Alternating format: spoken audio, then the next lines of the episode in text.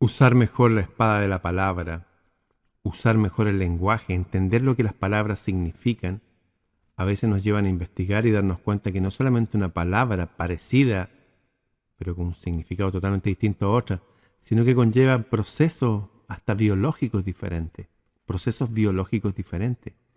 Por ejemplo, la palabra felicidad y la palabra placer.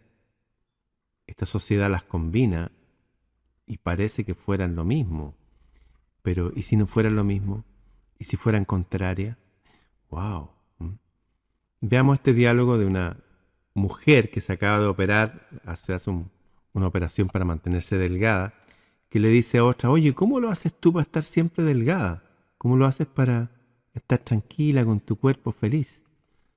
Veamos qué pasa en esta declaración de este científico que habla del tema.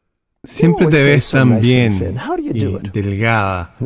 ¿Cómo lo haces tú, ah? Esta mujer preguntando acaba de tener una cirugía para su obesidad y mi cuñada le respondió, realmente solo como, como cuando tengo hambre nomás. Y la mujer con cirugía le dijo, pero ¿cómo por hambre? Tienes que comer por felicidad, pues. Y yo pensé, ajá, ahí hay algo.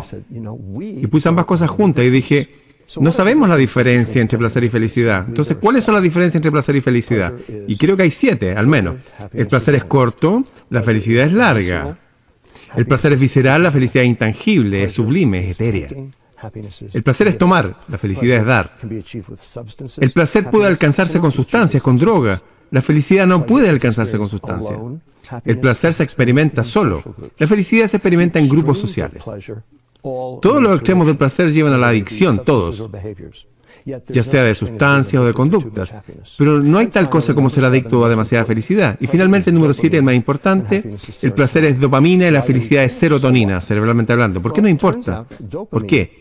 Pues resulta que la dopamina estimula a las, a las neuronas y cuando las neuronas son estimuladas, mucho, muy seguido, tienden a morirse. Entonces la neurona tiene un mecanismo de defensa contra eso, lo que hace que es reducir el número de receptores de dopamina disponibles para ser estimulados. En un intento de suavizar el daño, de morirse después también. Tenemos un nombre para ese proceso, se llama regulación a la baja. Tomar una dosis tiene un subidón, los receptores bajan. La siguiente vez necesitan una dosis más grande para tener el mismo subidón, porque hay menos receptores que, que antes y necesitan más dosis, más grande y más grande, hasta que finalmente tomando una dosis gigante no sienten nada en lo absoluto. Eso se llama tolerancia y luego cuando las neuronas comienzan a morir, se llama adicción. En cambio, la serotonina inhibe, no estimula, inhibe el receptor para dar satisfacción para calmarte, lo inhibe un poco. Ese sentimiento de ser uno mismo con el universo es lo que te da. Esa cosa que llamamos felicidad habitualmente. Hay una cosa que reduce la serotonina. ¿Sabes cuál es? La dopamina. Entonces, entre más placer busque, más infeliz vas a ser. Y Las Vegas, la Avenida Madison, Wall Street, la bolsa, el, el dinero, Silicon Valley, Washington DC, las drogas, han confundido muy específicamente estas cosas, el término felicidad con el término placer. Para que puedas comprar felicidad, aparentemente, eso no existe. Para que te puedan vender su basura. Sustancias hedónicas que dan placer en vez de felicidad. No es lo mismo. Y en el proceso nos hemos convertido mucho más infelices. El hecho es que muchas personas no necesariamente entienden que son adictas, no saben, saben que necesitan algo. Cuando querer se convierte en necesitar, eso suele ser una señal de adicción. Muchas personas dicen que prefieren o aman lo dulce. Si dicen esto es porque son adictos al azúcar.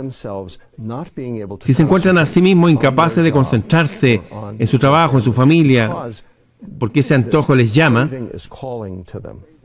lo que sea que los llame, y están interfiriendo de alguna manera en su vida diaria, o en su trabajo, suele ser una señal de adicción. El punto es, hasta que atendamos el problema de la alimentación, que, que también por supuesto atenderá la pregunta de placer y felicidad, no veremos nunca una mejora en nuestro sistema de salud.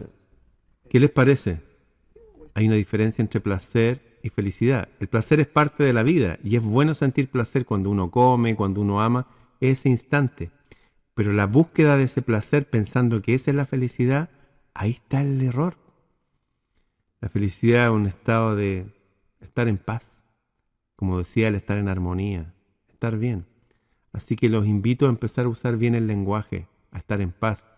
Ah, la serotonina, la serotonina tiene que ver con la felicidad. ¿Pero qué produce serotonina? Hacer ejercicio, caminar, moverse. Así que a usar bien las palabras, la espada del lenguaje y a moverse. Hay que empezar a moverse, a hacerse cargo del templo del cuerpo. Bien, nos vemos. Compártalo.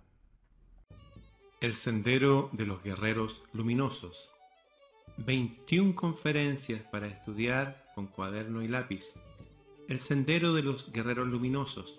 Un resumen de los principales libros que hablan del tema y con comentarios y ejemplos adecuados para aprender. El Sendero de los Guerreros Luminosos. Son 21 discos, 21 archivos enviados a tu correo para adquirirlos, solamente escríbeme a freireramon.gmail.com El Sendero de los Guerreros Luminosos, una guía para estos tiempos turbulentos.